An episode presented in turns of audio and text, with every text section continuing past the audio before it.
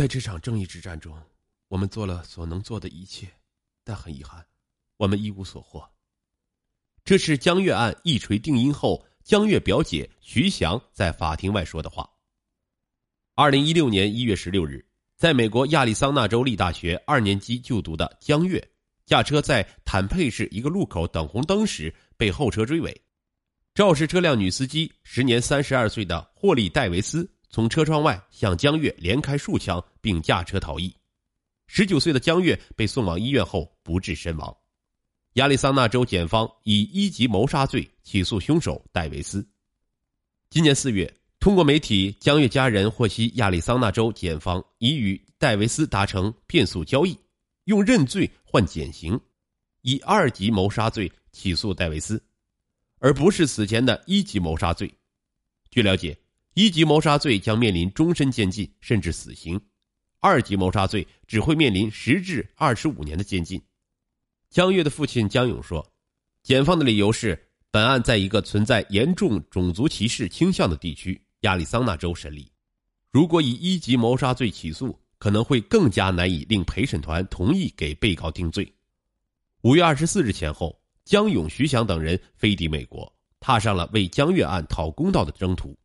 他们说自己要弄清两个问题：为什么没有征求家属的意见，检方就与嫌疑人达成认罪协议？又凭什么不先将案件先交由法官裁定，检方就选择降级指控？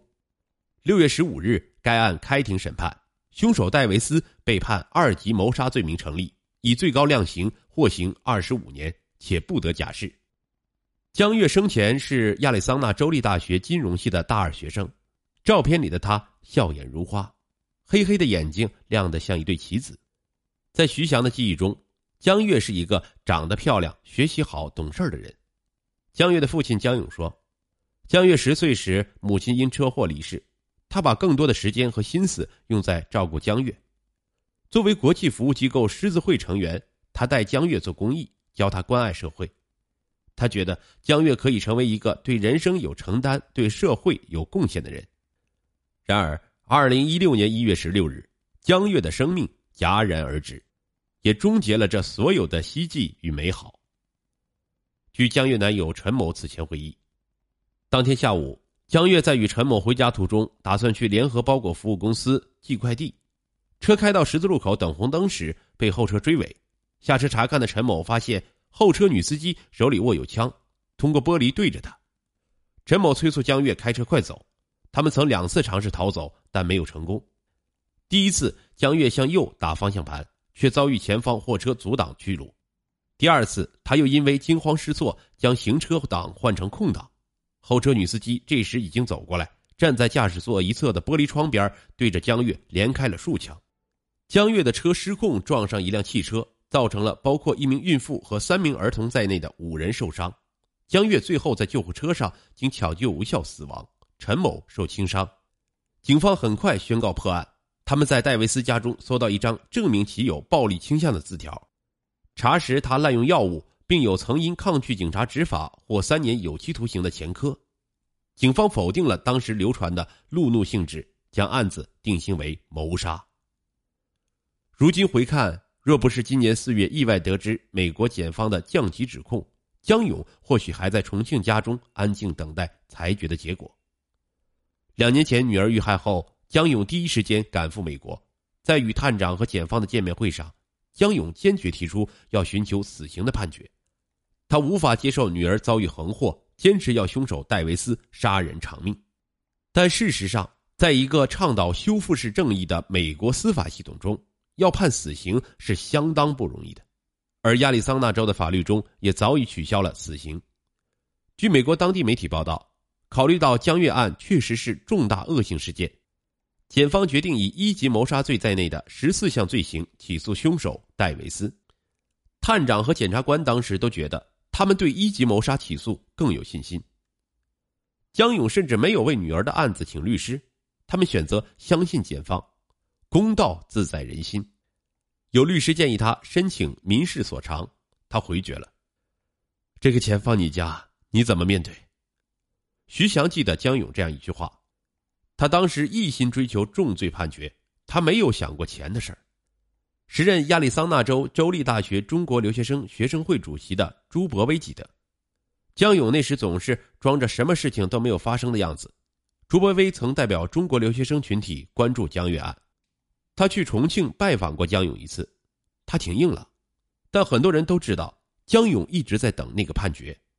徐翔说，两年里，江勇由一个从前说话利落的人变得絮叨起来，因为他某个朋友的子女成绩很好，他会想到江月，总是反反复复提江月，甚至一个动作、五官、发型，反正都是江月。二零一六年，江月遇难后的一个月，江勇在朋友圈发了一段对女儿的祝福：“愿那边鲜花常开，四季如春；愿那边人们都真诚、善良、快乐，没有暴力、凶杀，瑞康安吉。”二零一八年四月，在得知检方没有通知自己就与凶手戴维斯达成了变速交易后，江勇形容自己非常非常的气愤，肯定要去讨个说法。徐翔也加入行动。曾在英国留学的他，拥有英美法系背景。整个过程中，徐翔代表受害者家属与法院、检方沟通协调，展开一场又一场的漫长角逐。在距离判决还有二十五天的时候，针对案件争议部分，徐翔与检方被害人办公室联络员有过一次交锋。徐翔首先质问检方：“两年来，你们做出这个决定？”第一，没有通知家人，我们完全不知情；其次，二级谋杀对于我们来说，最重要的已经改变了他惨无人道的罪行的定义了，我们完全不能接受。根据亚利桑那州法律，一级谋杀和二级谋杀的根本区别在于，前者指有计划杀人，后者则是有意图杀人。亚利桑那州立大学法学博士尤天龙说：“根据该州一级谋杀的法律定义。”检方必须在非法杀人、蓄意杀人、事先策划、带有恶意四项要点上，用充分证据说服所有陪审员，举证责任极高。而警方当年在戴维斯家中搜查到“你会在电视上看到我的”字条，徐翔据此认为嫌疑人有计划杀人的动机。检方回应他，认罪协议是考虑到亚利桑那州有严重的种族歧视而定的。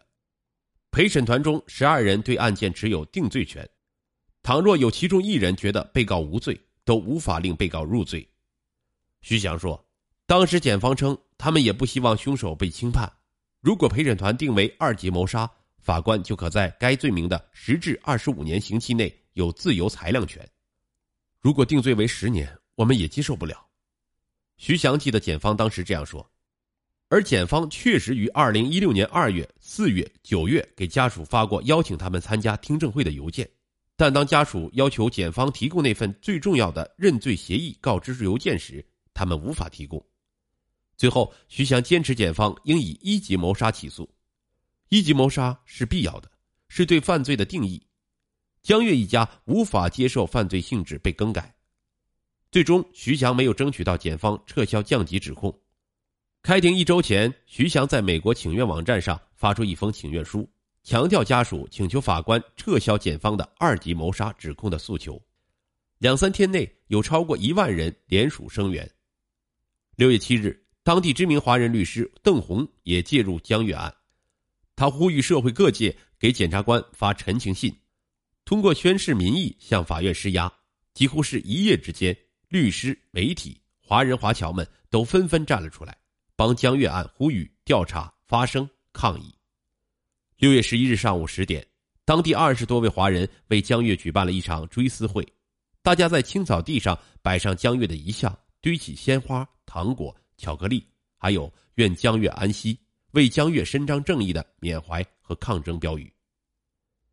作为中国留学生代表，朱博威用英文发表演说，为江月案做最后呼吁。江月是亚利桑那州立大学一位优秀的海外留学生，他的表现完美彰显了他以及大部分海外留学生对海外学习的向往和热情。如果不是那场车祸，今年夏天他就可以毕业了。对于朋友来说，她是一个心地好的女孩；对于老师，她是聪明勤奋的学生；对于她的父亲，她更是这个世上最甜美的女孩。在过去的八百七十七天里。我们一直期待法庭给出一个公平、合理、适当的裁决，这不仅是为江越，更为亚利桑那州、为全美的居民，还有我们自己。只有这样，我们才能感觉到这个国家司法体制的平等。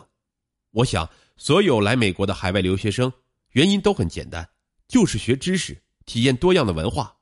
我们曾经相信，在美国民主而平等的司法体系中，每一个人都可以被公正的对待，相信他不分种族、国籍、肤色、宗教。